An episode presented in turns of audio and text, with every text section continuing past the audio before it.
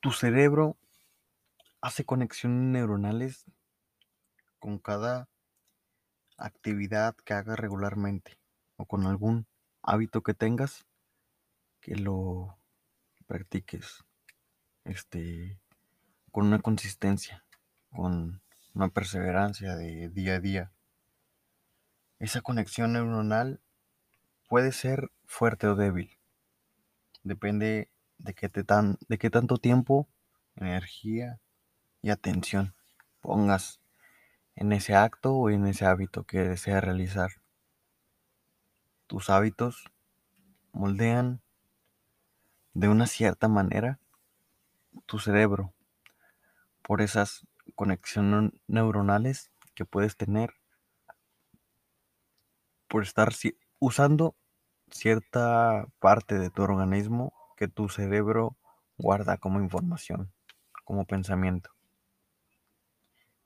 Cada hábito que haces, cada acción, pensamiento, conciencia y atención que tienes en algo, hace que mires una realidad conforme estás prestando atención a lo que estás haciendo, a lo que estás creyendo, a lo que estás sintiendo y lo que estás pensando. Cada hábito moldea la parte, alguna parte de tu cerebro por poner la atención. Entonces, eso quiere decir, si yo tengo algún trabajo o alguna carrera que estoy estudiando, o estoy en la escuela, o estoy aprendiendo inglés, estoy aprendiendo un deporte, mientras lo haga constantemente, con regularidad en mis días, cada vez se va a ir siendo mucho más sencillo hacer esa acción y voy a ir entendiendo el por qué, el cómo aprender mejor el hábito que estoy haciendo. Al principio obviamente hay incomodidad, como todo porque es un terreno inexplorado. Es algo que no hacíamos antes y empezamos a hacerlo con regularidad. El simple hecho de plantearte la idea de que tus hábitos moldean tu cerebro a base de lo que haces, da una perspectiva y un entendimiento completamente diferente a lo que pensamos que podríamos llegar a ser con nuestra cabeza, con nuestra mente y con nuestra realidad. Parecen cosas inhumanas, parecen cosas mágicas, pero la verdad es que no es algo que es de la realidad. Tus hábitos te moldean, tus acciones te moldean, tus pensamientos te moldean y tus acciones también. Entonces, nos quejamos de muchísimas cosas. Parece un deporte nuevo. El quejarse, ¿no? Hay que quejarnos de todo porque si no, ¿a quién le echamos la culpa? ¿Cómo nos sentimos bien? Si no me quejo, las cosas no se solucionan. Pues lamentablemente yo nunca he visto que las cosas cambien quejándome. La verdad no. Pero bueno, así es como hemos crecido, ¿no? Como hemos visto en nuestro alrededor y la gente actúa así. Pero ellos así se crearon.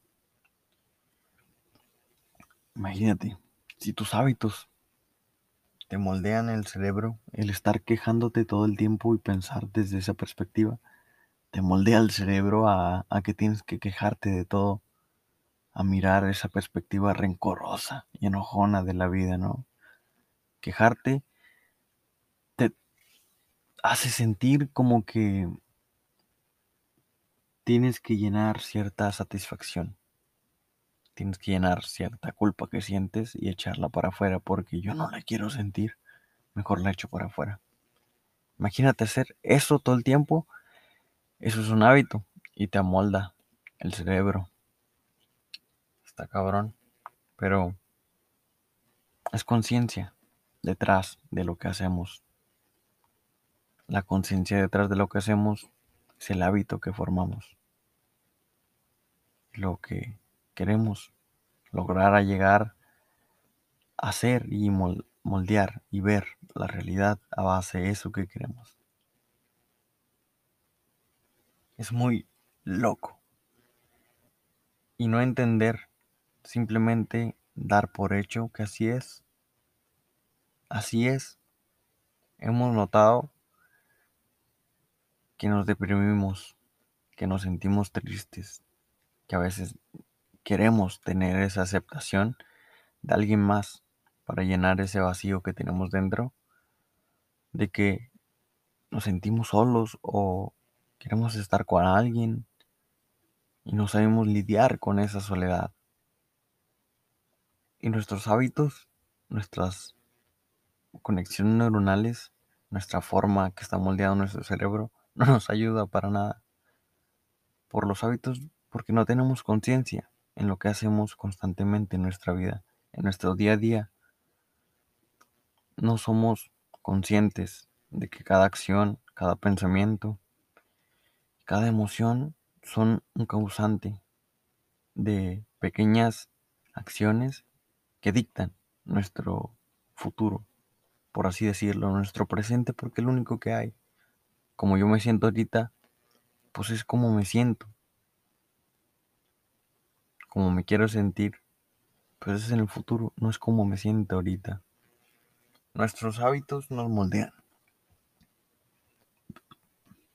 Y hemos sido moldeados por los hábitos de la gente que está a nuestro alrededor, por en donde crecimos, por los hábitos que hicieron esas personas que dicen que eso está bien para ellos, para ellos en su época. Pero no es mal, no es de mala gana, no es que te hagan un mal, es una intención buena desde su perspectiva, pero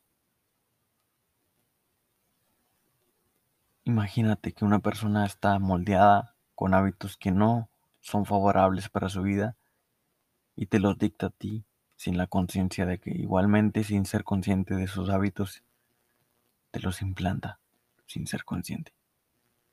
Y luego ahí vas a tener que lidiar con esos hábitos tú. Es responsabilidad de cada uno ser consciente de los hábitos, de los hábitos que hacemos constantemente, de las acciones que hacemos y las causas y las consecuencias que hacen esas mismas acciones y tomar responsabilidad cada una de ellas. Tus hábitos, tus pensamientos, tus acciones moldean tu perspectiva de la realidad moldean tu mente, moldean tu esencia, te moldean a ti. Eres tus hábitos, eres lo que haces continuamente, también eres lo que dejas de hacer, pero no eres lo que quieres hacer, no lo eres, porque no lo haces, porque lo eres. Si lo fueras, ya lo estuvieras haciendo. Sí, eres. Pero ¿qué eres? Los hábitos que estás haciendo constantemente. Eso eres. Y si no te gustan los hábitos que estás constantemente, pues plantéatelo y piénsalo y trata de ver qué hábitos te gustan y qué no, cuáles cambiarías, cuáles dejarías. Pero es ilógico quejarte, quejarte de que alguien más te implantó tal hábito, victimizarte. Responsabilízate y cambia tus hábitos. Solo es compromiso dedicación y amor por querer estar mejor.